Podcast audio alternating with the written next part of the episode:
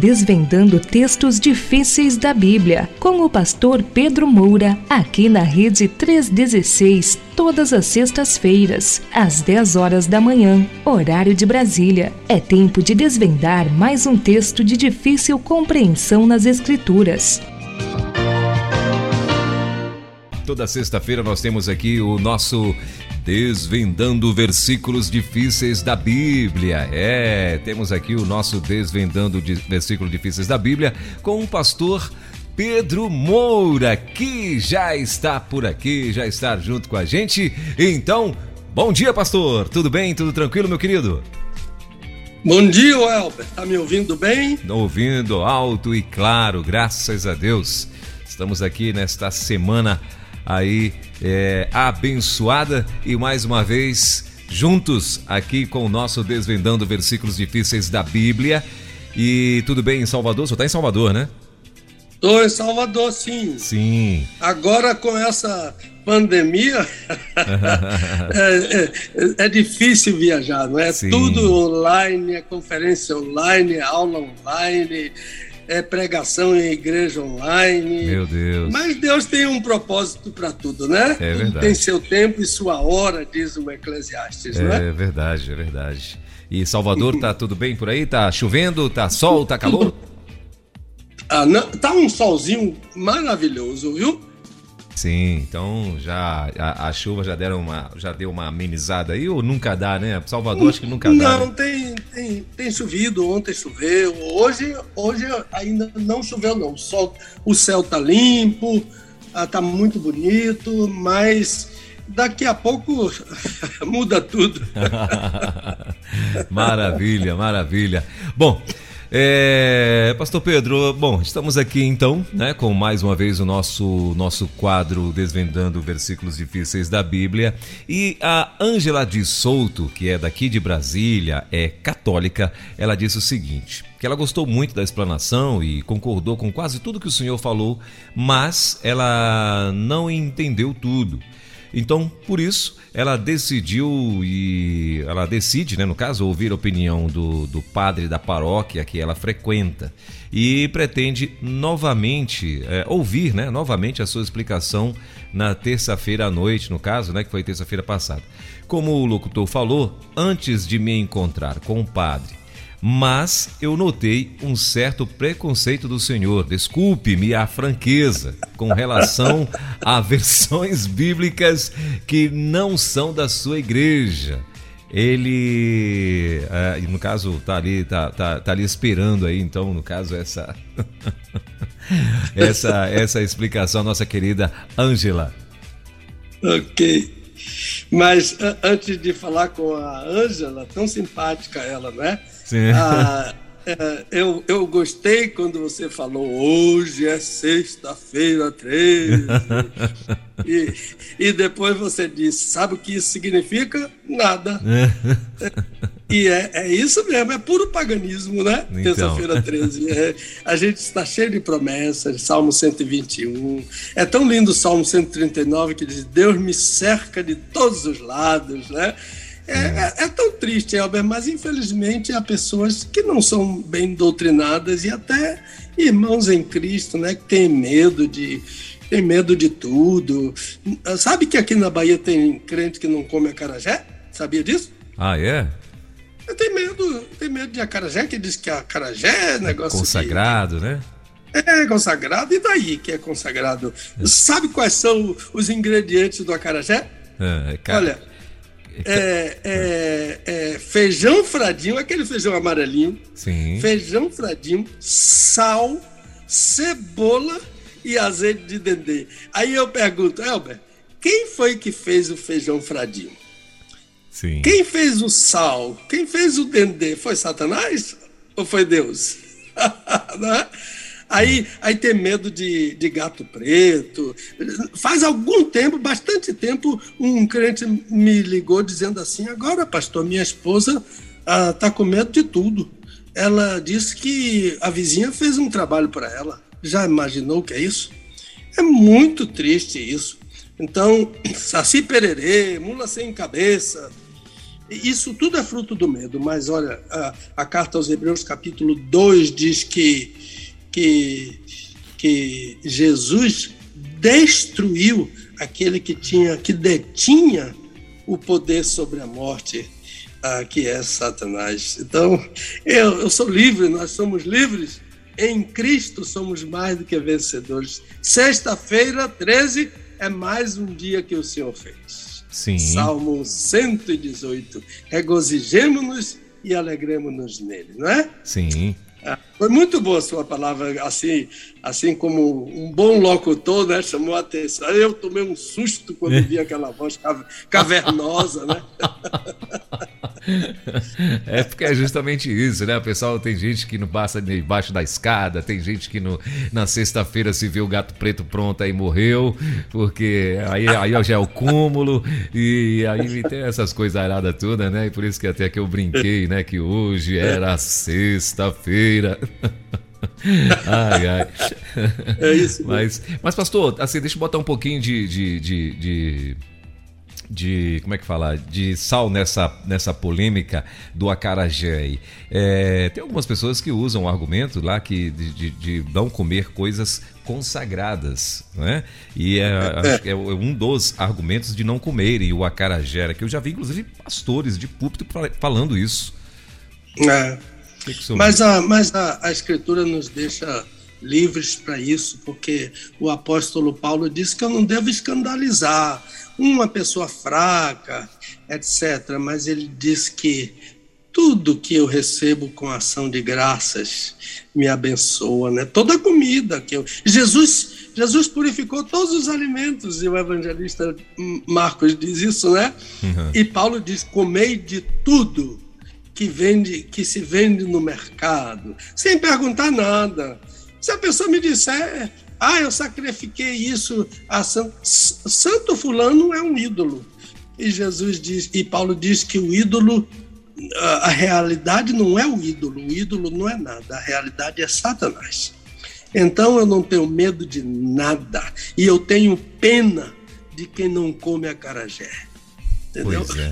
Porque eu, é maravilhoso. Eu também. É, do Senhor é a terra, né? Paulo cita aí, Salmo 24 do Senhor é a terra, a sua plenitude, tudo quanto existe na terra.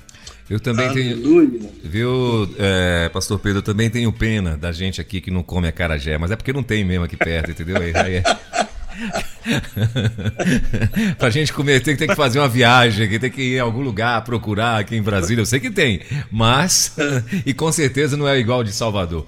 Mas muito é, bem. Tem que vir aqui pra gente sair, comer a carajé, oh, meu comer Deus, a meu essas Deus. coisas todas que Jesus. Deus fez para o nosso prazer como seus filhos, né? Amém. Glória a Deus. É isso. Então, vamos ao nosso assunto de hoje, Pastor Pedro.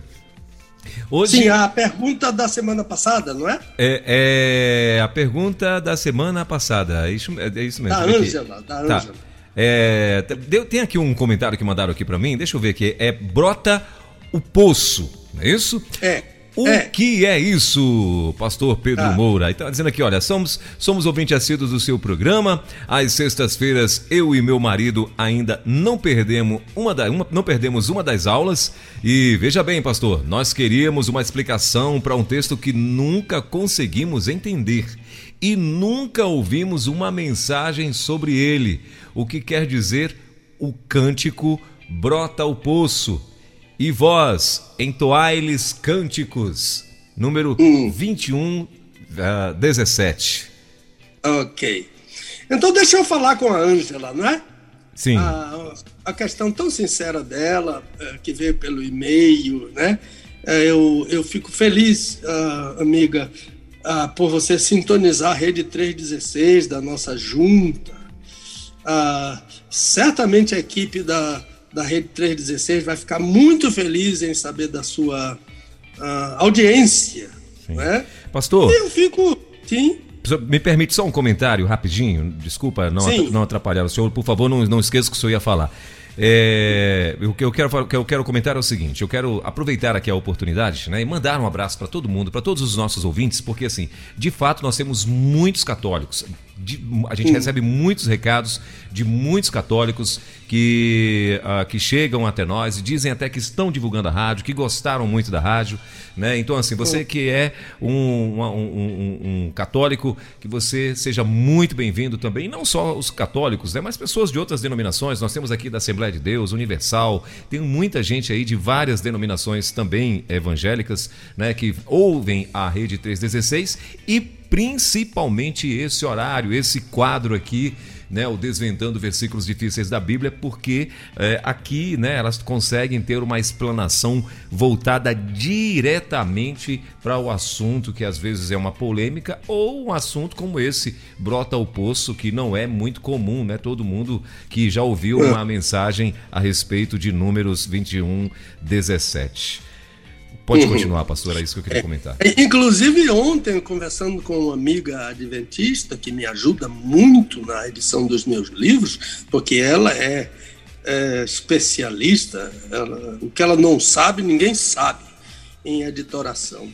E ela disse: Eu ouço os programas, eu, eu, eu, são muitos muitas pessoas, não somente batistas, de, tudo, de todas as denominações e crenças estão nos ouvindo. E assim como nossa amiga Ângela, não é? Sim. Ah, tão atenciosa, tão gentil e tão sincera na sua dúvida, né? Sim. E eu entendo que, que sendo ela católica e frequentadora de uma paróquia, é perfeitamente compreensível que ela, e justo, que ela vá procurar o seu líder quando uma pessoa me diz assim, ah, meu pastor disse isso assim, eu digo, siga o seu pastor. Porque ele é, é quem, é quem vela por sua alma, é ele quem vai dar conta de você a Deus, né? Agora eu imagino que tudo quanto o líder da amiga Ângela vai dizer a ela é o que a igreja dele ensina sobre os sacramentos, é natural e eu tenho que respeitar isso. Agora, eu tenho certeza que o que ele vai dizer é de acordo com a doutrina dele e desacordo com a minha doutrina, com o que eu falei. Né? Certo. Agora, o que eu digo à minha amiga Ângela é que o, não é o que eu digo, não é o que eu falo ah, é, que deve merecer o crédito dela. Não é o que o líder dela fala, nem o que eu falo mas o que o Senhor Jesus e os apóstolos dizem. Ah, o, o, o que a, a, Bíblia ensina, não é? Ah, ah, isso ela não encontra num manual, isso ela não encontra ah, num credo batista, isso ela não encontra num, num catecismo católico, mas na palavra de Deus. A Bíblia Sagrada. E a Bíblia, amiga Ângela, é o padrão aferidor, ah, o, o, o, padrão aferidor de todo crédito, de todo credo, de toda confissão. Então, se se ela entender como uma boa sugestão da minha parte, se sentir à vontade, eu sugiro que ela, ao ir ao seu líder, Faça eh, essas perguntas, por exemplo. Onde aparece na Bíblia a palavra sacramento? E, e, especialmente no Novo Testamento. Dois, qual foi a palavra que o apóstolo Paulo usou ah, em Efésios 5,32? Ah, em Efésios 5,32, a palavra mistério, e é essa palavra que o apóstolo usa, é referência ao casamento entre um homem e uma mulher, ou ao casamento escatológico entre o Senhor Jesus e a igreja, não é? E mais uma pergunta, mas eu deixo você, Ângela, à vontade para fazer ou não fazer. Ah, por que que sendo o casamento um sacramento que segundo a sua igreja santifica e transmite a graça do Senhor, por que que o seu líder não se casa? Não é? Então, eu deixo essas perguntas. Agora, quantas versões, quantas versões que aqui eu fiz referência e que ela achou algum tipo de preconceito, eu preciso dizer a você, minha amiga, que não há uma Bíblia eh, de uma denominação. A não ser no sentido de que uma denominação editou uma Bíblia. É, isso aí é direito autoral. Mas a verdade é que o parâmetro, o parâmetro não é o, o direito autoral sobre uma edição. O parâmetro é que a Bíblia tem um original. A Bíblia tem um original. E, aliás, a Bíblia é o livro mais documentado que existe na face da Terra. De modo que, que se há um original, o tradutor deve respeito ao original. Qualquer tradutor. Os italianos dizem, eu vou falar em português, eles dizem todo tradutor é um traidor. É, por quê? Meu Porque Deus. falta respeito. Eu, eu não creio que todo tradutor é um, é um traidor, mas ele fala assim em tese, não é? Ah, por quê? Porque falta respeito ao original. Agora, Ângela, amiga, quanto às versões que eu fiz referência, não fiz em desprezo ou preconceito por nenhuma delas. Aliás, eu referi apenas a duas versões: a, a Vulgata Latina que é a versão adotada oficialmente ah, pela igreja, por sua igreja, assim como a versão Almeida revisada é a, a versão uh, adotada como oficial dos batistas brasileiros, e a tradução do Novo Mundo. Mas eu mesmo consulto essas versões, todas elas, todas que estão ao meu alcance. Ainda essa semana veio um técnico aqui um, um, homem muito capaz, e ele colocou aqui na minha, na minha tela de, de trabalho uma série de Bíblias que eu não tenho aqui. Eu sei que pesou muito meu computador, mas elas estão todas aqui. Quando eu preciso, eu consulto. Eh, Bíblias que não estão em língua portuguesa. Então, a, o que eu censurei foi, nessa versão Vulgata, esse texto ter sido corrompido. E eu expliquei o que é corrompido.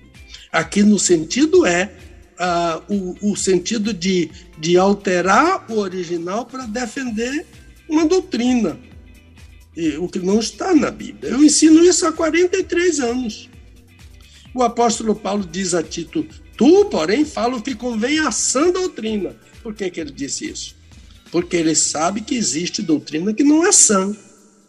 Quando um, quando um texto é corrompido para defender uma doutrina de um culto, de um credo, de uma igreja, qualquer que seja ela, essa doutrina é malsã. E o meu cuidado é exatamente com isso. Toda doutrina que não tem respaldo na Bíblia é uma doutrina malsã. Eu aconselho a amiga Ângela a ler a carta de Judas. Lá no finzinho da Bíblia, só tem uma folha, uma página. Ah, ah, ela foi escrita por um, pelo irmão caçula de Jesus, que se chamava Judas. Ele diz que ele diz que que o crente deve batalhar pela fé que uma vez por todas foi entregue aos santos. E fé aqui não é a fé pessoal, subjetiva. Fé aqui é o corpo de doutrina. Portanto, se um pregador da minha denominação, ouça bem, Ângela, se um pregador da Igreja Batista ensinar alguma coisa que não tenha suporte na Bíblia, eu não posso avalizar. Ah, porque é minha denominação, eu vou defender isso? Não, não. De jeito nenhum. É para isso que eu gostaria que você atentasse e em sua oração ah, fizesse uma pergunta: será que esse ensino da minha igreja tem base na palavra de Deus? Você pode perguntar isso a Deus. Ah, como eu posso fazer isso? Uma oração sincera. Você dizer a Deus, Jesus disse que toda oração deve ser dirigida ao Pai. Se dirigir ao Pai e pedir a Ele, sabe o que vai acontecer? Se você fizer a oração ao Pai, o Espírito de Deus naturalmente vai iluminar seu entendimento. Agora, agora, Ângela, eh, entenda bem que eu não estou falando sobre reza. A Bíblia não fala sobre reza. Não existe a palavra reza no Novo Testamento. Rezar vem do latim recitare. Eu decoro alguma coisa que alguém escreveu e ensinou, e aí eu repito aquilo, mas isso não é oração. Oração é o seu encontro pessoal, intransferível com Deus. Você fala com Ele, Ele fala com você através da Bíblia, e só existe essa oração no Novo Testamento, dirigida ao Pai, em nome do Filho e com a ajuda espontânea. Faça essa oração, fale com o Pai, diga a Ele que você está falando em nome do Filho e o Espírito Santo vai se incumbir do resto. Você não precisa pedir nada ao Espírito Santo. Não tem nenhuma oração no Novo Testamento dirigida ao Espírito Santo. Ele faz o trabalho dele automaticamente. Se a oração é ao Pai, em nome do Filho, o Espírito faz o resto. Então, minha amiga, eu tenho um livrinho, A Oração do Pai Nosso. Eu explico nele.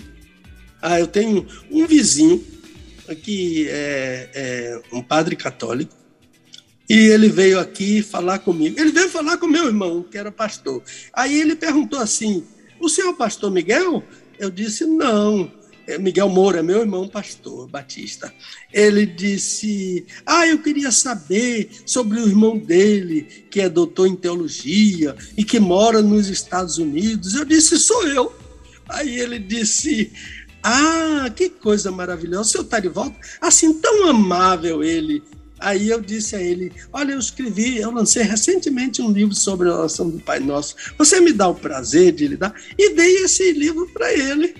E ele foi feliz da vida com esse livro. Eu creio que ele orou, que ele leu esse livro. Então, se você tiver interesse, eu posso presentear você com um exemplar. É só você ah, escrever para o meu e-mail ou falar com o Elber na, na, na rede 316. Eu, eu enviarei com prazer.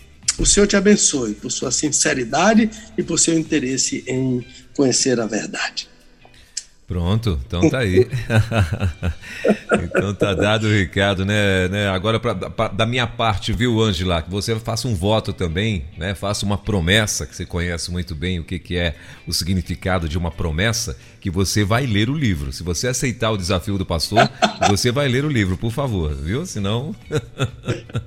Senão não por vai. falar nisso, é. por falar nisso, Elber, Sim. eu mandei o seu livro pelo correio, já chegou? Ah, não, ainda não. Eu não, não recebi nenhum é. aviso ainda aqui não. Eu vou, vou atrás disso aí, hein? eu vou colocar o, eu vou procurar o, o, o a indicação da remessa e mandar para você, porque aí você pode saber do andamento da remessa dele. Eu mandei o livro e o, o CD. CD. Sim, né? sim. Mas você entendeu, recebeu o MP3, não foi? Já recebi, já recebi, já, já. Inclusive, é, o Romeu tirou aí uns dias de férias, eu, eu, eu, ele que vai, acho que vai estar tá cuidando disso aí, junto com com o pastor Fabrício e tal. Eu estou só esperando ele retornar, que é para estar tá passando para eles lá, pra, até para a gente ver se a gente consegue já liberar alguma coisa na rádio.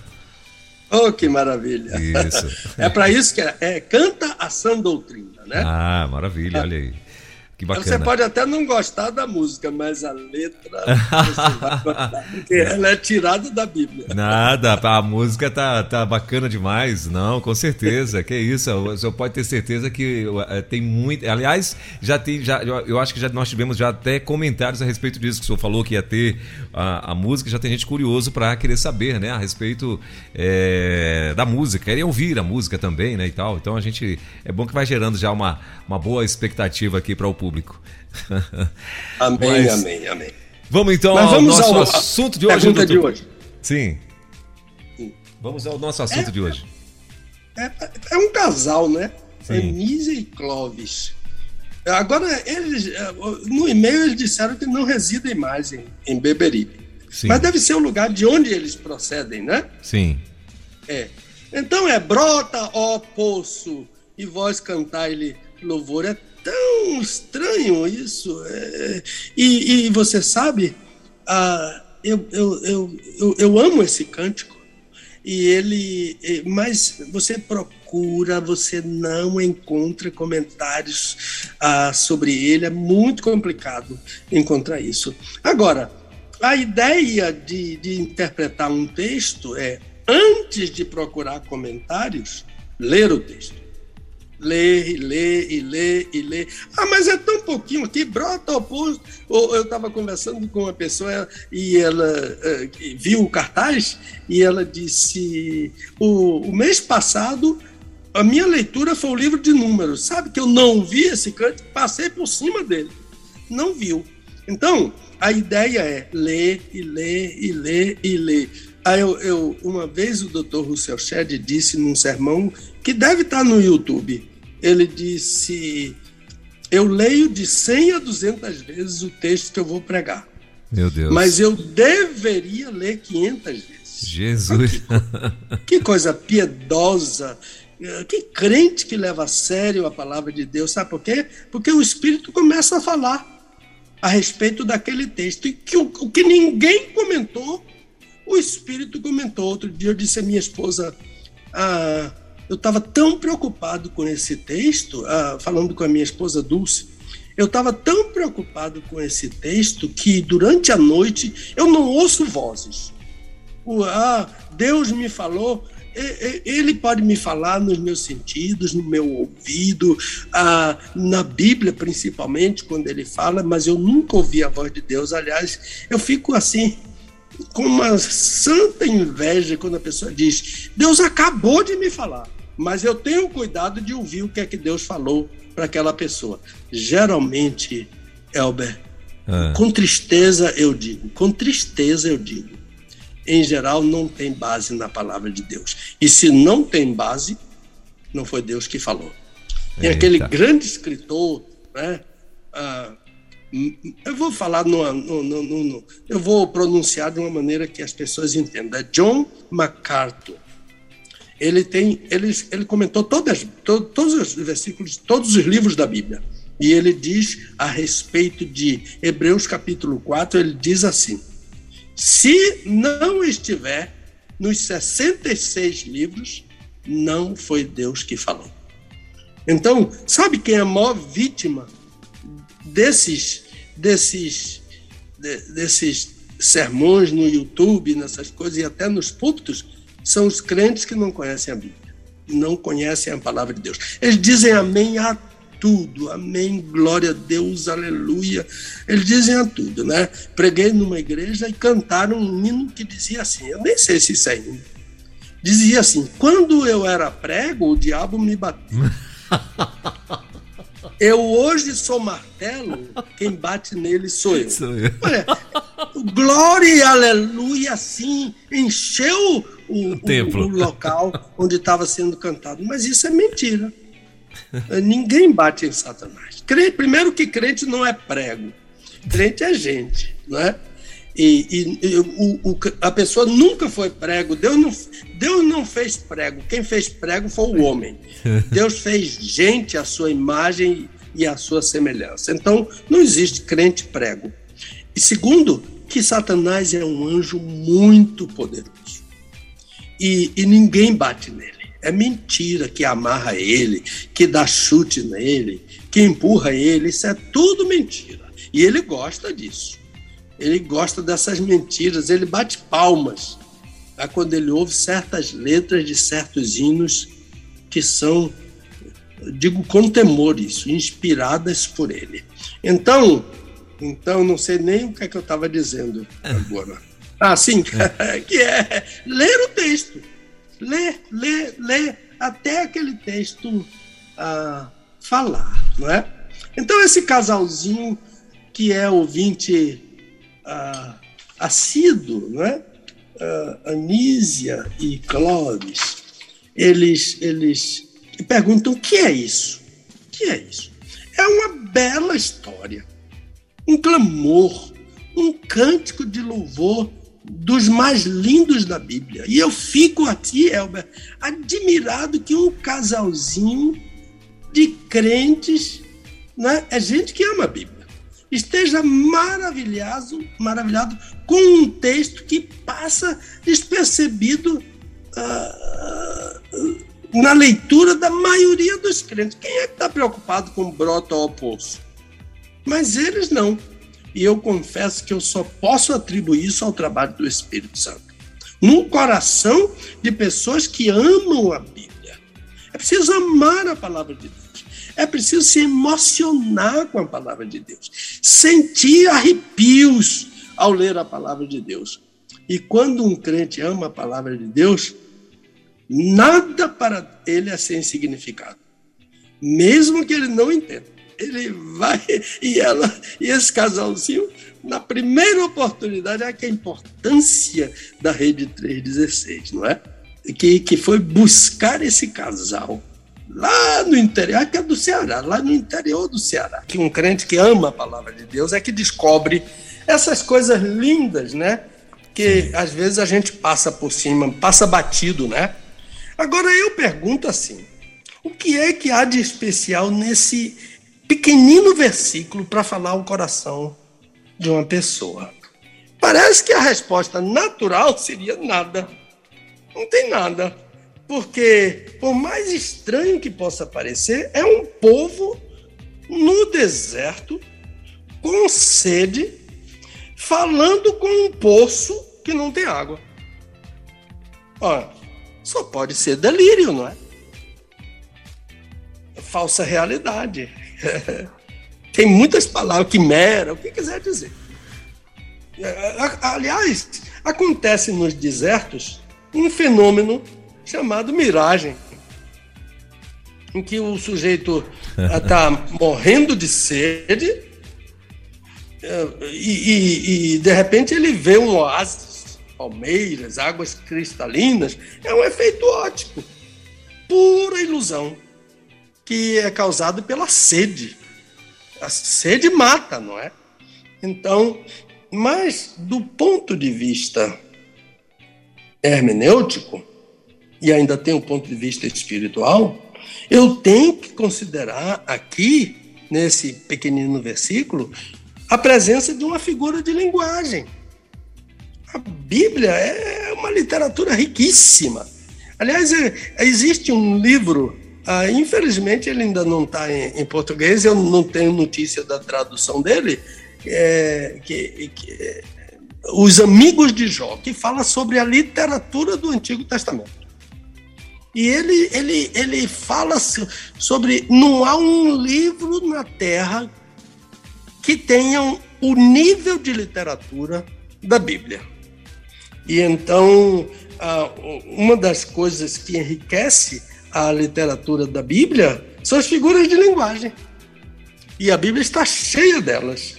E essa figura ah, que o autor inspirado usou, para mim, há uma discussão grande sobre isso, para mim é uma prosopopeia.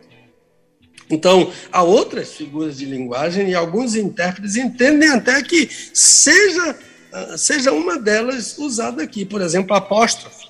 Apóstrofe não é apóstrofe, é apóstrofe. Apóstrofe é aquele sinalzinho.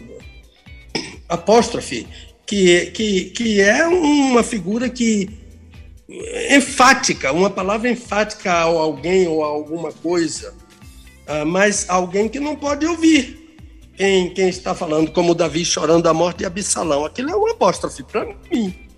Absalão, Absalão, meu filho, quem me dera morrer por ti. Ah, ele estava falando com um menino que estava morto, que, que não ia ouvir. Uma outra é uma figura, a palavra é estranha, porque em vez de ser traduzida, foi transliterada, é epizeux, Epizeux, ah, ah, em que se repete uma palavra, repete, repete, repete uma palavra de duas, de duas vezes em diante. Por exemplo, aquele nosso velho hino do cantor cristão, eu acho que é o 330, que diz: O segredo do viver, o segredo do vencer é em Cristo confiar. Nunca, nunca, olha a Epizeux aí, nunca, nunca duvidar. Então, eu entendo que as figuras de linguagem citadas são muito parecidas, mas aqui me parece que é uma prosopopeia ah, que está ah, se dirigindo a uma coisa, a um inanimado, não é um morto, é um, a um inanimado que, que só no, numa questão assim de sede excessiva, de eh, que a gente pode compreender isso. Então, voltando à questão anterior, uh, o que é que há de especial nesse texto? Eu diria assim, vamos, vamos ler a lição do autor inspirado.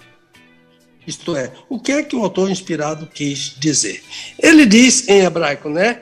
Alai bier. A, a, a bier é, é poço em, em, hebraico. E alai é sobe. Sobe poço. A, essa palavra alai é, é, é, é, é por exemplo, aquela empresa de aviação é, de Israel, né? El Al é, é, são duas preposições, el, para, e al, cima. Elal, aquela empresa, significa para cima. Essa palavra al, que é usada aqui, não é el. El é, uma, é a primeira preposição. É a palavra al, que é usada aqui, que está com um, um sufixo. Alai, não é al, é alai que é um, um, um, um imperativo. Sobe, Bier. Sobe, poço. Ah, então, ah, por exemplo, a, a, palavra Bier, aparece em outro lugar na Bíblia. Berseba é, significa que é um poço que, que se chama sete. O, o número sete em hebraico é, é, é Sheva, que é o nome daquela mulher de Urias, não é? uh, Bathsheba, é, aquela mulher que, que era mulher de Urias e se tornou esposa de. O que, que significa Bathsheba? É que ela é a sétima filha. Ela tem pelo menos seis irmãs antes dela. Mas aqui, o, o, o, o Beersheba não está falando sobre, sobre um juramento, como alguns dizem, mas está falando sobre aquelas sete ovelhinhas que, ovelhinhas fêmeas que Abraão trouxe de presente para o rei Abimeleque. Alguns entendem que Becheva significa sete juramentos, mas não é. Não é mesmo. É, é sete ovelhazinhas fêmeas que Abraão deu a Abimeleque naquele poço e, e, e, que brotou água em abundância e que os servos de Abimeleque quiseram tomar. Por isso que foi a necessidade de juramento. Agora, outra coisa. O poço do nosso texto chama-se simplesmente Bier. Ele não tem outro nome simplesmente poço. Não houve nenhum juramento ali. O que houve foi muita sede e total falta de água. Era um poço sem água. Então, durante a caminhada de Israel pelo deserto, houve vários episódios distintos de falta d'água. E em todos eles, o povo murmurou contra Moisés e contra Deus. E houve casos até que ameaçaram Moisés de morte, de apedrejamento. Em Mara, aquele no deserto de Tsur, eles estavam caminhando há três dias sem água. E de repente, água. Todo mundo se encantou com água, mas era amarga. Por isso, mará, não é? Mará é amargo, amargura. De, em Refidim, por exemplo, capítulo 17, Moisés chamou, ah, clamou ao Senhor porque o povo estava a ponto de apedrejá-lo. Murmuraram porque queriam comer carne, vieram codornizes. Murmuraram porque queriam comer pão, veio o maná. Murmuraram porque estavam enojados do maná, etc. E, e assim foi murmurando, murmurando, murmurando, murmurando. Né? E a Bíblia condena a murmuração. Em, eu acho que é Filipenses 2. Filipenses 2, não murmureis por coisa alguma. O Novo Testamento condena. Sabe, Welber, a palavra murmuração é gongosmos em, em grego, e significa que você está, por exemplo, pense que você está no púlpito e o chão que você está pisando ali atrás do púlpito começa a, tremer e você não tem como se equilibrar ali. Isso que é gongosmos.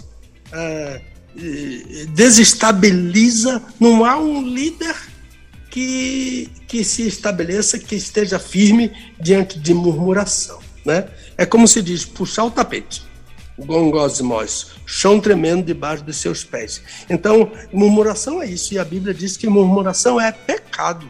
E quando Israel murmurava contra Deus, ele murmurava contra Moisés, ele murmurava contra Deus. Mas aqui em Bier, esse poço que não tinha água, eles murmuraram? Não, não é estranho? Pelo contrário, entoaram cânticos de louvor antes de ver a água brotar. E diz o texto: brota o poço, né? sobe poço. Claro que eles estão pedindo para subir a água do poço. Mas diz: entoai-lhes, entoai-lhe ao poço, cânticos. Ali uh, eles estavam. É, o que eu acho interessante é que eles estavam próximos a receber a, a terra prometida, lá nas planícies de Moab. Então, a mim me parece que eles estavam mais apegados ao Senhor. Como acontece com um crente, não é? Uh, apegado com o Senhor e, e, próximo a alcançar uma bênção do Senhor. Uh, ou com, quando um crente anseia, né? e tem consciência da, da vinda gloriosa, repentina do, do Senhor Jesus. Estou lembrando aqui da palavra maranata. É, me parece que tem a ver com esse. A gente vai fazendo os links, né? Sim. Me parece que tem a ver com esse conceito. conceito. Maranata é uma expressão aramaica, né? composta de duas palavras, maran e atá, A-T-H-A. Maran, M-A-R-A-N, Maran, Atá, ah, que, que, que significa. É uma transliteração. No grego é uma transliteração. Maranata, que a gente diz. Todo mundo sabe o que é isso. Já nem pertence mais ao grego, é palavra internacional. Maranata, que significa vem, Senhor. Então, Maranata era a saudação dos crentes nos tempos eh, iniciais da igreja em Jerusalém. E por quê? Por causa da alegria que nutriam no coração pela chegada, pela volta, pela vinda. Agora, aqui no deserto, bem ao revés das ocasiões anteriores em que murmuravam por tudo e por nada, o coração deles está inundado de alegria, na expectativa de ver brotar a água. Brota o poço. Ah, que, que águas são essas?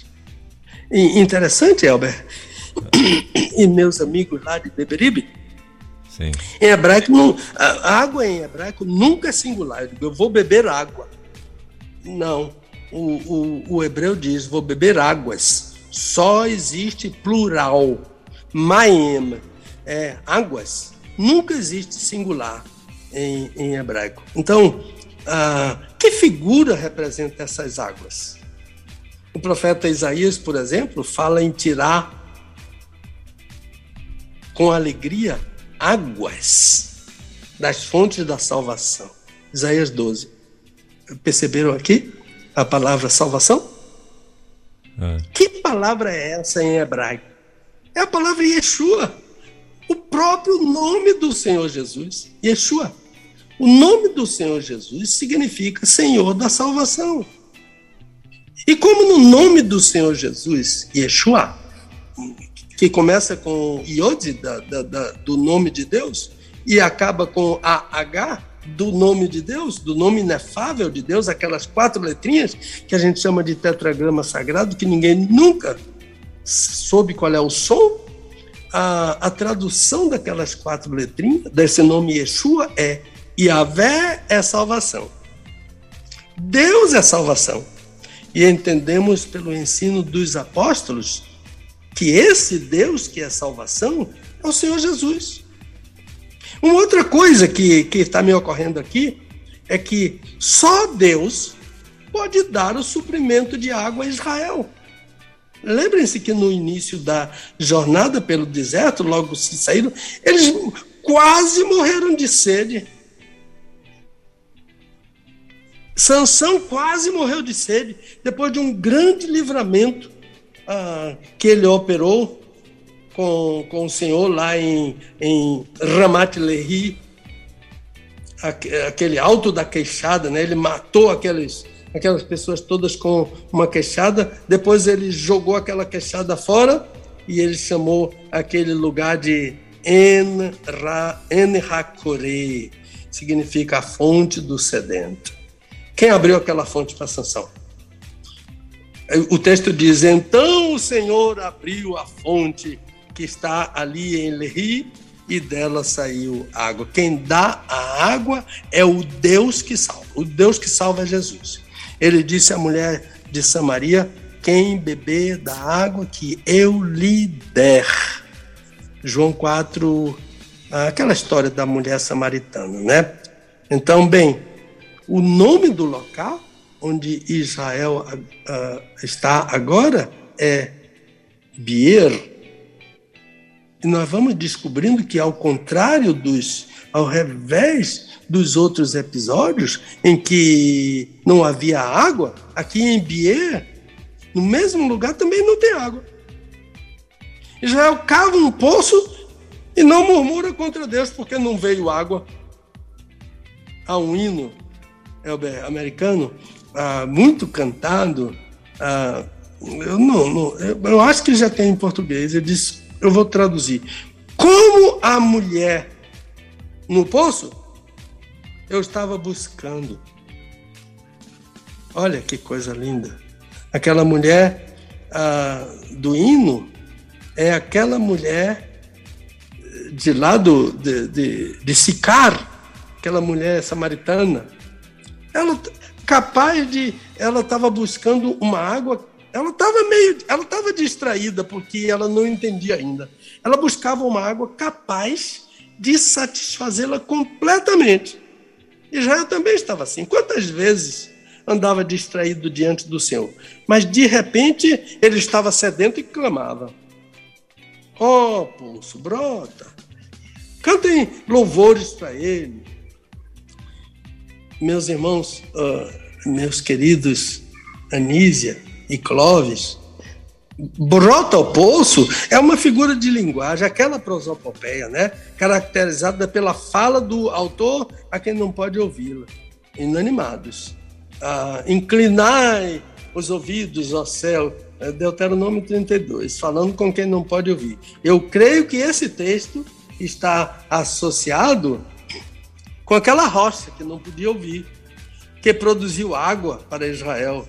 Há uma, até uma lenda judaica que ensina algo meio estranho, que aquela grande pedra, pedra mesmo, que seguia Israel, o texto diz que a, a pedra seguia Israel, rolando para aquela lenda, ela rolava literalmente pelo deserto atrás de, da congregação de Israel enquanto caminhava. Enquanto eles caminhavam, via uma pedra enorme rolando atrás dele. Mas isso é lenda.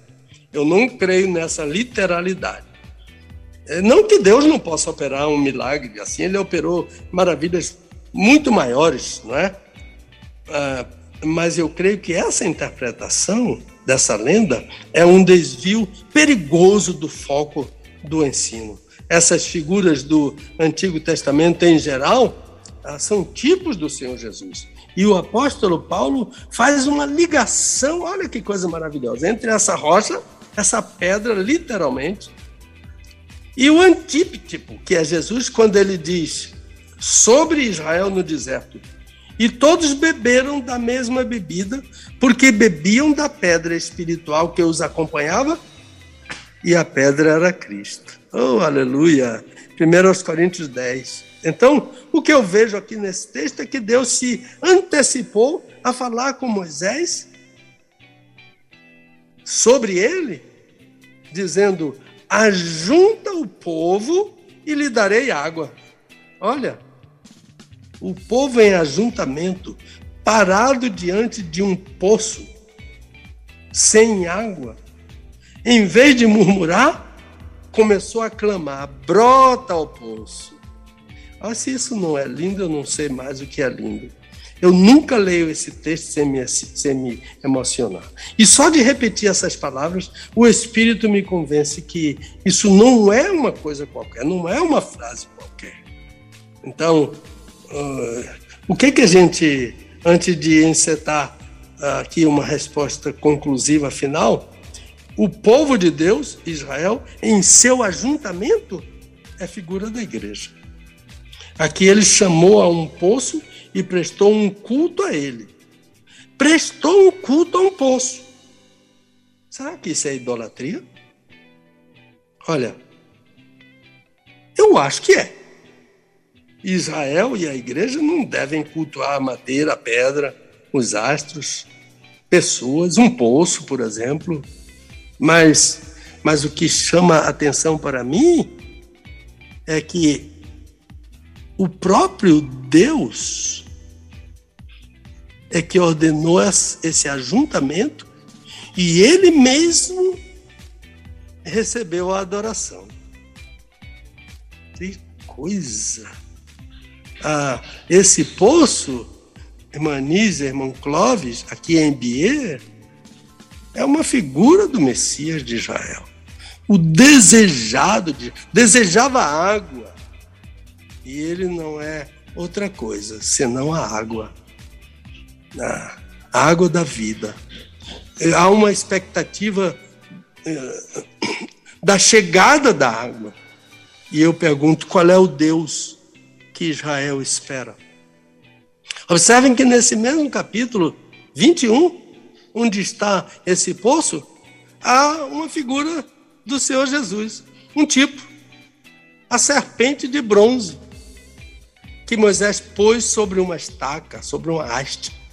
Essa figura, o Novo Testamento identifica como o Senhor Jesus, a figura da serpente de bronze. Como Moisés levantou a serpente no deserto, assim importa que o filho do homem seja levantado. João capítulo 3. E qual é o significado dessa figura? Da, da serpente levantada? O amor de Deus.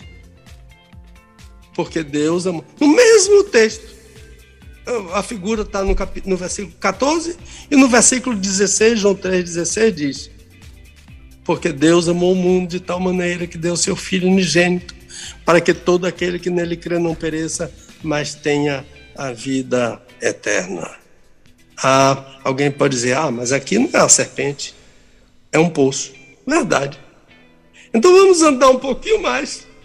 Um capítulo uh, no Evangelho de João que vai identificar essa água novamente. Capítulo 4. Jesus está no território samaritano, todo mundo sabe. Cidade de Sicar, todo mundo sabe. E o evangelista afirma que ele chegou a um poço. Eu tenho um livro do Dr. Paige Keller. Aliás, eu fui eu tive a honra de ser aluno dele, professor de interpretação do Antigo Testamento do seminário de Louisville. Ele diz: sempre à beira do poço há uma ajuda. Sempre à beira do poço está Jesus. Olha que coisa maravilhosa. Como é que o doutor Kelly, Kelly descobriu isso? É no livro dele de Êxodo, Chamados a uma Missão Redentora. Tem em espanhol, mas infelizmente não tem em português. Inglês e espanhol. Então, aquele poço estava cheio de água, mas havia ali uma água que aquela mulher desejava, mas não conhecia. E como em Bier, naquele poço no deserto, nas fronteiras de Moabe. Onde é que está o paralelo aqui? Como a mulher de Sicar, eu já falei sobre ela no hino, né? Ah, Israel estava clamando por água, mas aquela água era mais do que H2O. Era água espiritual, tão espiritual que o povo adorou o poço que fazia brotar. Israel cantou louvores ao poço. Em Sicar, a mulher perguntou: Onde tens esta água? Não era H2O, era o próprio Senhor Jesus. E aquela mulher ficou tão descedentada quando bebeu da água que é o Senhor Jesus. Quem beber da água que eu lhe der, quem dá água é Jesus. Ela ficou tão saciada que não cabia mais em si. Ela saiu para compartilhar daquela água com toda a sua cidade. Ela trouxe toda a sua cidade ao Messias. Então, o poço em Bier é figura do Messias de Israel. Está clamando pelo seu Messias. Israel clamando pelo seu Messias. Milhares de anos antes da encarnação do Messias. Brota o poço, vem Messias, que nós adoraremos o nosso Messias. Entoaremos cânticos de louvor a Ele. Eu estou certo, ah, Welber, que é difícil encontrar essa interpretação. E pode ser até que haja quem entenda que a minha interpretação força o texto. Aí, nesse caso, eu só tenho uma coisa: de esperar uh, uma interpretação melhor do que essa. Agora, veja bem, o que não faz nenhum sentido, do ponto de vista literal falando, é um povo como Israel cantar louvores a um poço. Não faz nenhum sentido uma mulher sair correndo saciada, sem beber a água H2O, totalmente saciada. Tem que haver uma interpretação que não se afaste do contexto do texto e os paralelos estão aqui. Isso me diz pelo Espírito de Deus. Se alguém ah, tiver uma, uma interpretação melhor, por favor, me ajude. Mas isso aqui me diz que brota ao poço é Israel clamando pelo seu Messias. Aleluia! Como a igreja clama pela volta do Senhor. E, e o texto diz: Haruach de Hakalau Merimbo.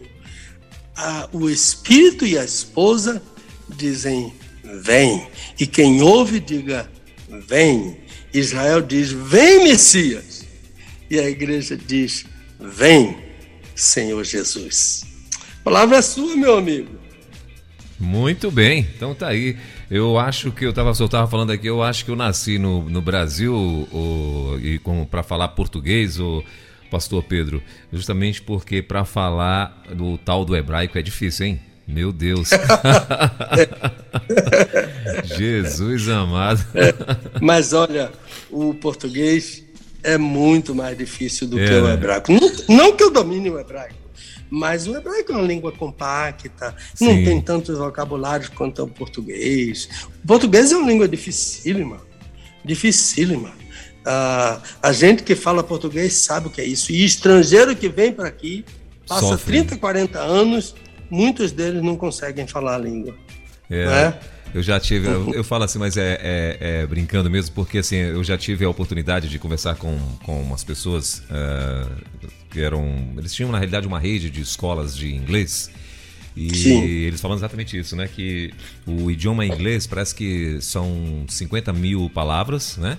Uh, e eles lá com, acho que com 6 mil, se não me falha a memória, 6, 7 mil palavras eles se comunicam, né? Ou seja, muita repetição. No Brasil, é. parece que são aí no, no caso a língua portuguesa no Brasil não, a língua portuguesa no caso são duzentas e poucas palavras né? Uh, a gente usa em torno de 11, 12 mil, né? Quem é a parte de magistrado e tal, parece que chega a 14, 15 mil, se não me falha a memória. O resto tudo é milhões, re, mil, sim. É, repetição, né? E então quer dizer, aí para o pessoal que vem mesmo, né, para tentar aprender o idioma, de fato é muito difícil, né? Porque aí já são 12, 13 mil palavras que nós usamos no comum. Aí fora ainda os os, fonemas e gírias e, e, e, e as palavras é, culturais, vamos dizer assim, né? Que o povo cria nas suas regiões e tal. E, aí fica, é o trem, fica o trem mais, é. mais, mais, mais difícil ainda, né? Exatamente é. isso aqui. É ó. muito difícil. É, exatamente, isso, exatamente isso que eu acabei de falar. Por exemplo, se o cara chega lá no, no, no em Minas Gerais, né? Aí fala, ó, tira o trem aqui do meu olho. Agora você imagina um estrangeiro ouvir um negócio desse. Tira o trem ah, eu, eu conheci uma história que minha avó contava. Ela dizia que uma porção de, de gente do interior chegou numa estação de uma cidade e, e eles tinham uma pessoa que ajudavam porque ninguém entendia eles. Então, uma pessoa da cidade chegou e perguntou assim: Vrumice truvera vossos terens? Vrumice truvera vossos terens? Aí eles não entenderam, aí o, o ajudante dele, o intérprete dele disse assim, vocês trouxeram a, trouxeram a bagagem de vocês, eles truvemos, truvemos em outro, truvemos. Então isso é português. Meu Deus. É? é português. Agora, eu me consolo, porque eu amo a minha língua, eu me consolo com Cervantes. Uh, Miguel de Cervantes, o maior poeta uh, espanhol, né? Ele disse, não há uma língua tão sonora e mais bela que o português. Olha. E é verdade. E é verdade isso. Entendeu? Sim, Sim com certeza. Mas muito hum. bem, é... doutor Pedro, então brota o poço.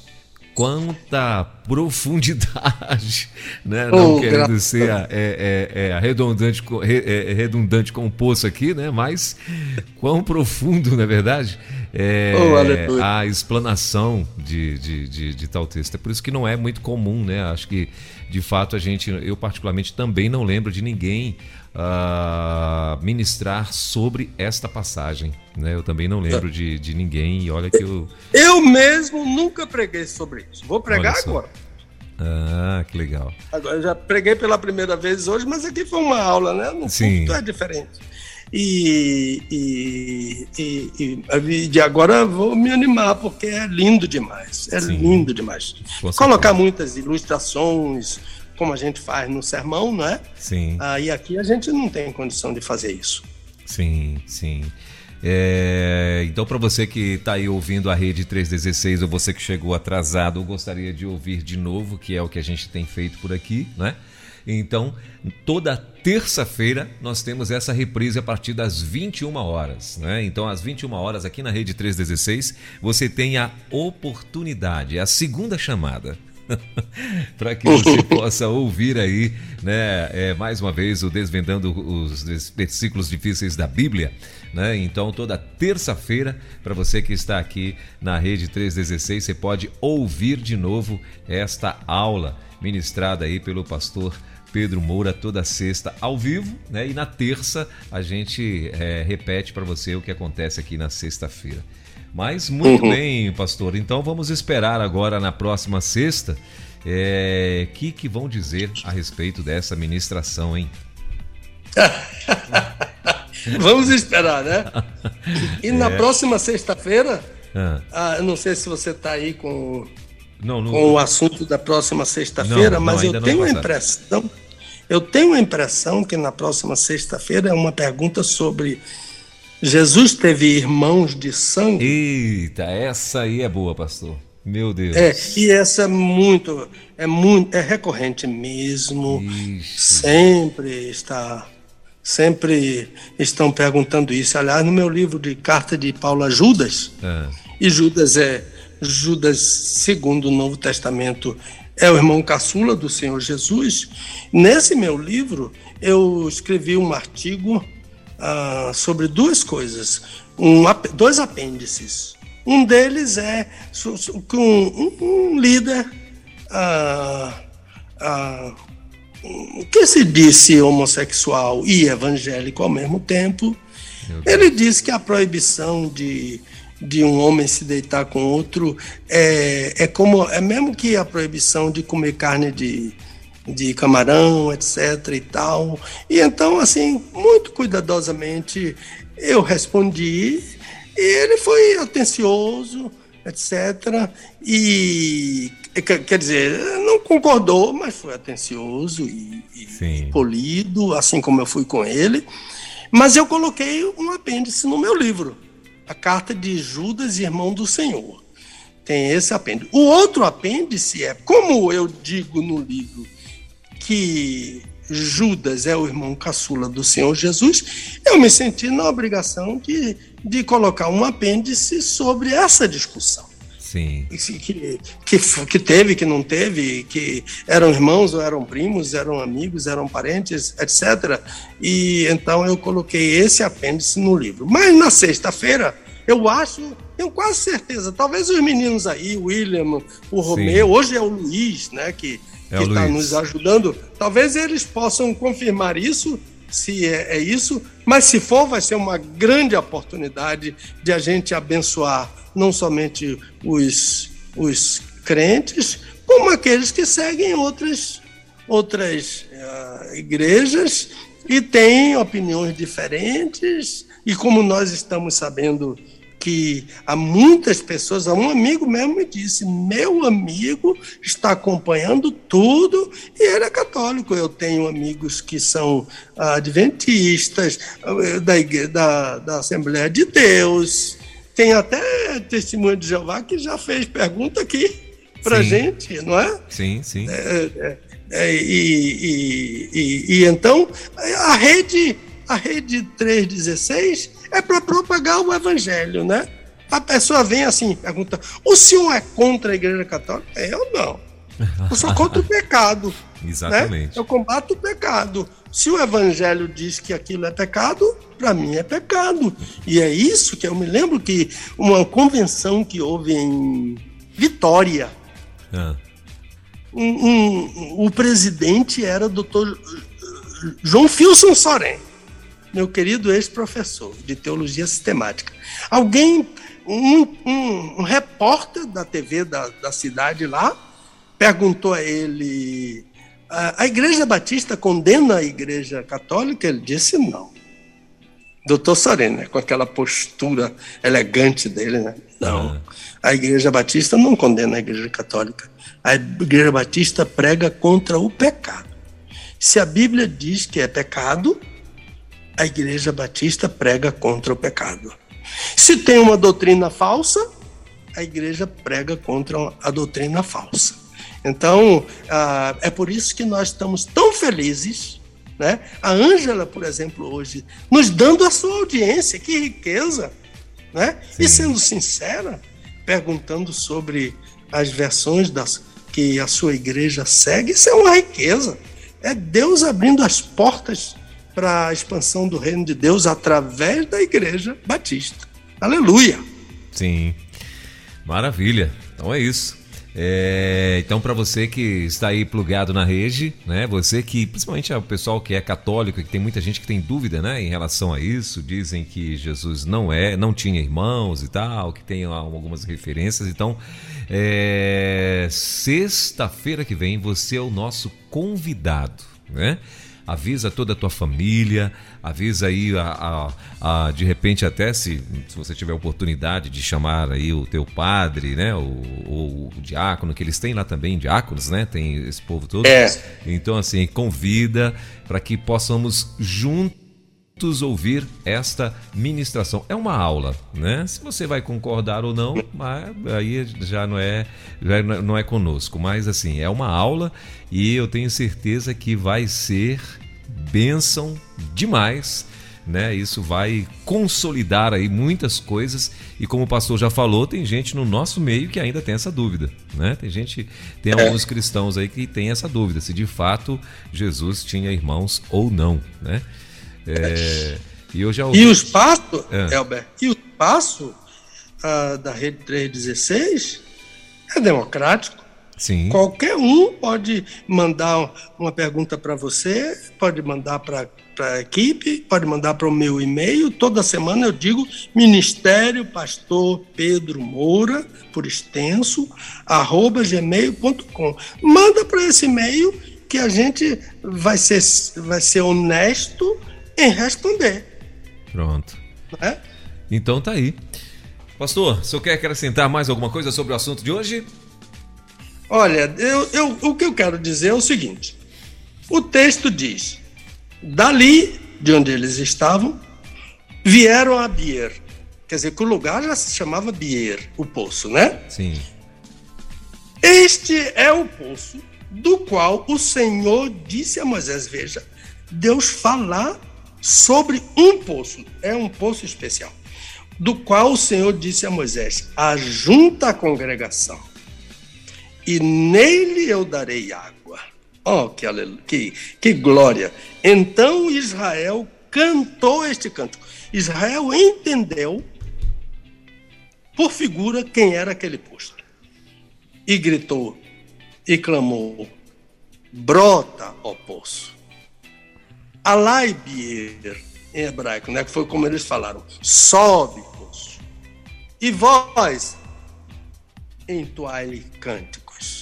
Quem estava cavando eram os príncipes, nem era o povo, não eram os servos, eram os príncipes e os nobres da terra, cavando o poço e dizendo aos circunstantes: enquanto nós cavamos aqui, entoai-lhe cânticos. Adoração a um poço não faz sentido. É idolatria. Mas esse poço, Bir, é uma figura do Messias. E aqui Israel está dizendo: brota nosso Messias. Vem nosso Messias. encarna nosso Messias. Nós esperamos na profecia do Gênesis, capítulo 3, da mulher virá o varão que pisará a cabeça da serpente. Israel anseia, antes de ser Israel, ele anseia pelo Messias, porque o Messias está prometido antes da, da fundação do mundo. Então não é delírio, não é miragem, não é efeito ótico causado pela sede, não é idolatria, porque é Deus quem ordena ao povo: cante ao poço, cante ao Messias. E o povo entende isso e obedece. Aleluia! Hum. Em Biê, Israel clama pelo Messias. Brota ao poço. Aleluia. Glória a Deus. É isso aí. Então tá aí. Pastor, mais uma vez nós queremos agradecer a sua presença aqui com a gente. Muito, muito, muito bom ter o senhor aqui na sexta-feira. Ah, como eu já falei, o nosso WhatsApp aqui explode. Tem gente de todos os lugares aqui mandando recado, dizendo da satisfação, da alegria, parabenizando a rede, parabenizando aí, né, a ideia, né, né. E enfim, né, tem muita gente. Daqui a pouquinho eu vou lá no nosso WhatsApp, se eu tiver tempo, vou conseguir ler aí pelo menos a grande maioria dos recados e a gente vai estar falando é, sobre o que é que o povo está dizendo em relação a esse quadro e glória a Deus porque tem sido bênção mesmo. E mais uma vez a gente quer agradecer o Senhor por disponibilizar esse tempo né? E por um lado a, a, a, pandemia que está aí segurando um pouco a tua agenda, né? Se eu está mais em casa, conseguiu nos encaixar também. e isso. É, é... Antigamente, antes da pandemia, uhum. a, a, quando, quando a Dulce não podia ir comigo na viagem, Sim. aí eu chegava da viagem e, e é, contava o que se passou na viagem, sim, etc. Sim. Ela perguntava assim: e onde é que você vai domingo? Oh, meu Deus. meu Deus, tá vendo só? Então tá aí, ó. Mas Deus tem, Deus tem, Deus tem seus propósitos, né? Sim, com eu certeza. Eu tô feliz, eu continuo pregando, eu quero pregar até morrer. Amém. Eu continuo pregando, dando aula, Sim. entendeu? Inclusive de hebraico, dando aula de hebraico. Alunos se superam no interesse, né? Meu Deus. De aprender essa língua e, e Deus, uma porta se fecha, Deus abre outra, né? Depois Sim. de Manaus eu ainda não viajei.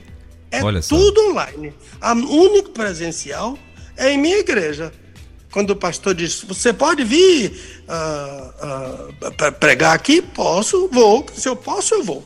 E, e, e quando eu não estou quando eu não estou com nenhum compromisso, eu estou na minha igreja Batista do Garcia, ouvindo, e, e, e, é o único lugar até hoje. Aliás, preguei em Sinai também, que é uma grande igreja aqui, uma, uma, uma, celebração especial.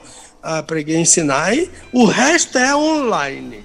Olha é só. tudo online. Eu tenho saudade, mas, é, mas eu sei que, que o Eclesiastes diz há um tempo para todo propósito, mas o original diz há um tempo e uma hora.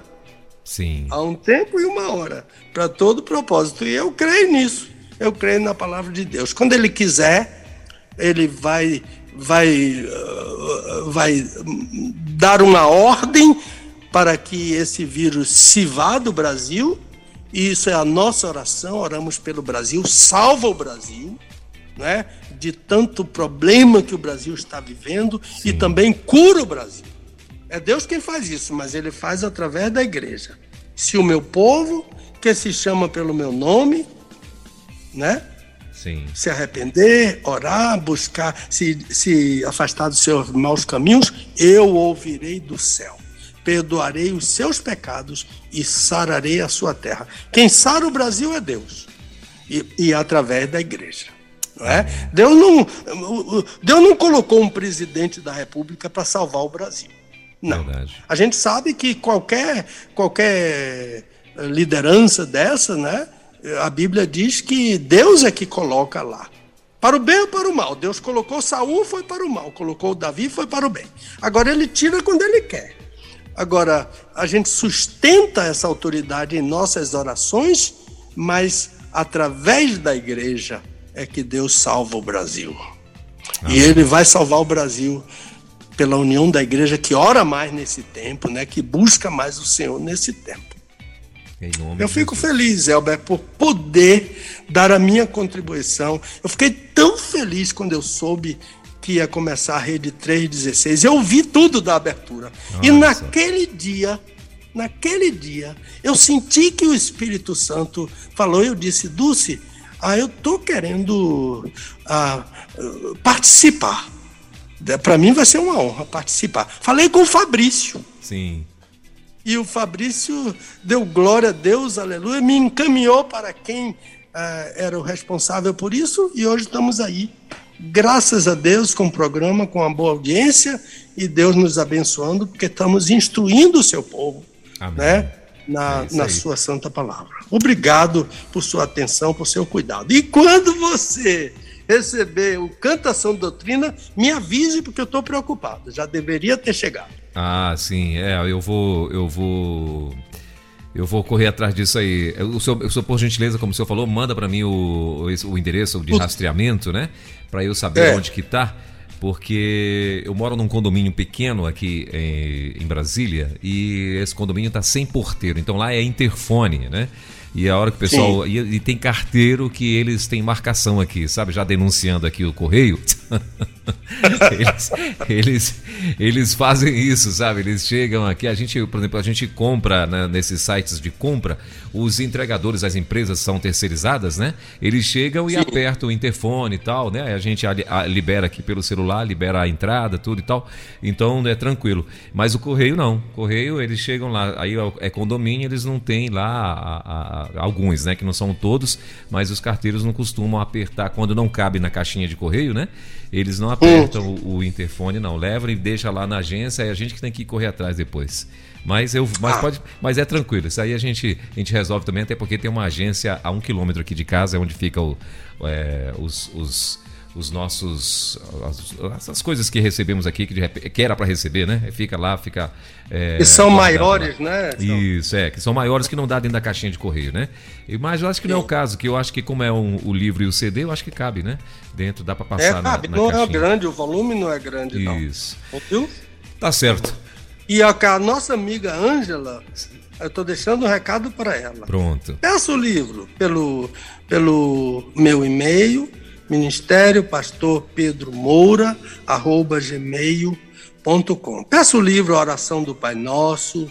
Eu tenho, eu conheço uma senhora que ela é tão católica, e, mas ela, é, ela é tradutora juramentada. E eu só faço tradução, tradução juramentada com ela. Sim. E um dia ela disse assim: eu, Você é uma pessoa tão atenciosa, mas eu queria lhe dizer uma coisa. Aí eu disse: O que é? Ela disse assim: sua igreja não gosta de Maria. Oh, meu Deus. Aí eu disse: não. Maria, nossa irmã muito querida, ela é agraciada por Deus, ela é a mãe do meu Salvador. Nós amamos Maria. Ela, ela regalou os olhos assim, uh, porque ela aprendeu isso, né? Sim. Ela regalou os olhos e ela dizia: Mas como é isso? Nós amamos Maria. Maria é um modelo para nós. A única diferença entre nós e a sua igreja é que nós não adoramos a Maria, porque a Bíblia não ordena adoração a Maria, nem a nenhum homem, nem a nenhuma mulher, nem bicho, nem astro, nem a ninguém. A Bíblia só autoriza adoração a Deus, né? E Deus é Pai, Filho e Espírito Santo. A gente sabe, eles também creem nisso. A igreja romana crê isso também. Então, aí ela começou a me fazer umas perguntas. Eu disse: Eu tenho um livrinho, Oração do Pai Nosso. Só me dá a honra de eu lhe dar um. Aí ela, ela, ela disse: No mesmo dia eu fui levar lá. Sim. Sabe o que ela me disse? Ah. Ela disse: Seu livro é meu livro de cabeceira. Oh, Olha, uma mulher tão culta, tão instruída daquela, tem um livrinho meu de Pedro Moura, que ninguém conhece, ah, como livro de cabeceira. Então, é o Espírito de Deus fazendo a obra no coração. A gente não precisa maltratar ninguém, igreja Sim. nenhuma. Maria, maltratar Maria? Sim. De jeito nenhum. Maria é minha irmã. Eu tenho prazer nela, na vida dela. Deus escolheu ela, Sim. ainda adolescente, para ser a mãe do meu Salvador, mas pregar a verdade. Jesus é cheio de graça. Maria é agraciada. Eu lhe disse que tem uma pergunta sobre isso? Ah. Eu não sei se os meninos já sabem aí, mas chegou para mim. Sim. Qual é a diferença entre cheio de graça e agraciado? E um, eles vão escalar o dia aí, a gente vai chegar um dia para falar sobre para falar sobre é. isso. Olha, inclusive eles confirmaram aqui, é, já me confirmaram aqui, né? A equipe lá me confirmou que o nosso próximo assunto de fato é Jesus teve irmão de sangue, irmãos de sangue. Então, esse vai ser de fato o nosso tema na semana que vem. Né? Então, tenho certeza que vai ser bacana demais. Ângela, é. você é a nossa convidada para ouvir isso aí, viu? Por favor. Ah, que bom. É, e outra junto. coisa, quem é que está perguntando? Diz aí quem está perguntando, não. Uh, sobre. Quem, que Jesus teve irmão de sangue? Ah, não, eles não mandaram para mim, não. Não, só, não, só me falaram que de fato é o próximo assunto mesmo. Só mandaram aqui que é o Sim. próximo assunto, né? Que é o, o nome do. O, melhor, o, o, o, título, né? O tema vai ser exatamente esse, né? Que é uma pergunta. É. Jesus teve é. irmãos de sangue?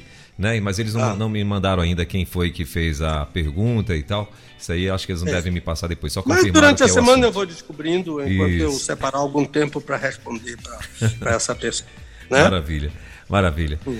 Pastor, muito bom, viu? Muito bom ter o senhor aqui mais uma vez. Deus abençoe, bom fim de semana. Deus abençoe aí esse paraíso chamado Salvador, né? Muito bom ter o senhor Vem aqui para a gente preparar uma muqueca de de camarão para oh, você. Oh, meu Deus, pastor, não fa, não fa... Ontem eu estava contando, rapidinho, ontem eu estava contando um testemunho lá na, na, na, minha igreja, né? Eu falando exatamente é. isso, que na, em 2016, um amigo foi passar um ano em. Um amigo que eu tenho mais chegado que o irmão, né? Como dizem, uh, um amigo de 30 anos de jornada. E ele foi embora daqui de Brasília, foi passar um ano em Maceió. Aí a filha dele estava fazendo 15 anos. Quando deu. Aí num sábado que a filha tava. A, a, a filha fazia na próxima semana 15 anos. No sábado eu falei pra minha esposa, eu tô indo pra Maceió hoje. Ela, como assim? Eu falei, daqui a pouquinho. Aí ela tava fazendo faculdade na época ainda. Aí ela pegou e falou: volta, a hora que você sair da faculdade, a gente já vai entrar no carro e vai embora pra Maceió. E vamos embora, de carro aqui agora. Então. eu fui no mesmo dia. Do nada, assim, eu decidi pra Maceió. Então, assim, não me instiga, não, porque senão eu entro dentro do carro e vou embora pra Salvador. Venha mesmo, a gente vai lhe pegar no aeroporto. Ô, oh, louco. Vai trazer você à nossa casinha aqui no Garcia. Meu Deus. Você vai comer uma muqueca de camarão ou de peixe, é que Pronto. você escolher. Vou fazer e, o... e, e, e ficar com a gente o tempo que precisar. Nós temos ah, um apartamentozinho em Praia do Flamengo, que nós já oferecemos à Junta de Missões Nacionais para eles Deus. mandarem, mandarem ah, missionários descansar, damos três dias de graça para eles. Olha Mesmo porque, sabe, a Didaquê, aquele primeiro livro do, que os cristãos escreveram, né? A Didaquê. Uhum. É o primeiro livro uh, do cristianismo, a Didaquê. Eh, disse três dias. Porque se o profeta passar mais de três dias em sua casa, mande ele embora porque ele é falso.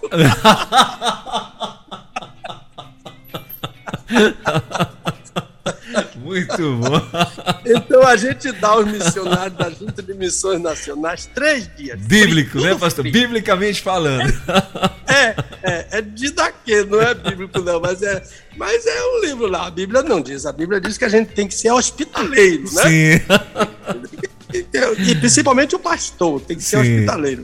Então, ah, mas isso eu acho tão interessante isso da, da Didaquê. É esse livro tão importante. Eu aconselho todo crente a ler a Didaquê. Maravilha. Que é o ensino dos apóstolos, né? Eles interpretam o ensino dos apóstolos. É muito interessante. Maravilha. Então, aí você vem, você.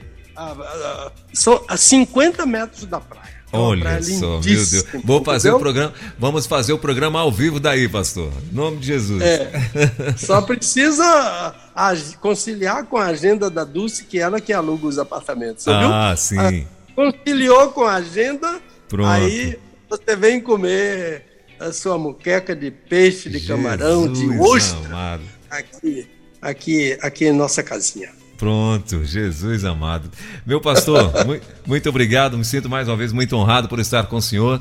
E então, sexta-feira que vem, né, permitindo Deus, estaremos juntos novamente aí com mais um Desvendando Versículos Difíceis da Bíblia. E sexta-feira, meu irmão, isso aqui vai pegar fogo. Jesus teve irmãos de sangue e agora? Tem gente que acredita nesse negócio dizendo que não teve, não. E eu quero ver como é que vai ser. Meu pastor, Ore bom fim por de mim. semana. Ah. Orem por mim. Por favor, e é verdade. Orem pelo nosso querido pastor Pedro, porque sexta-feira ele vai enfrentar esse gigante aqui.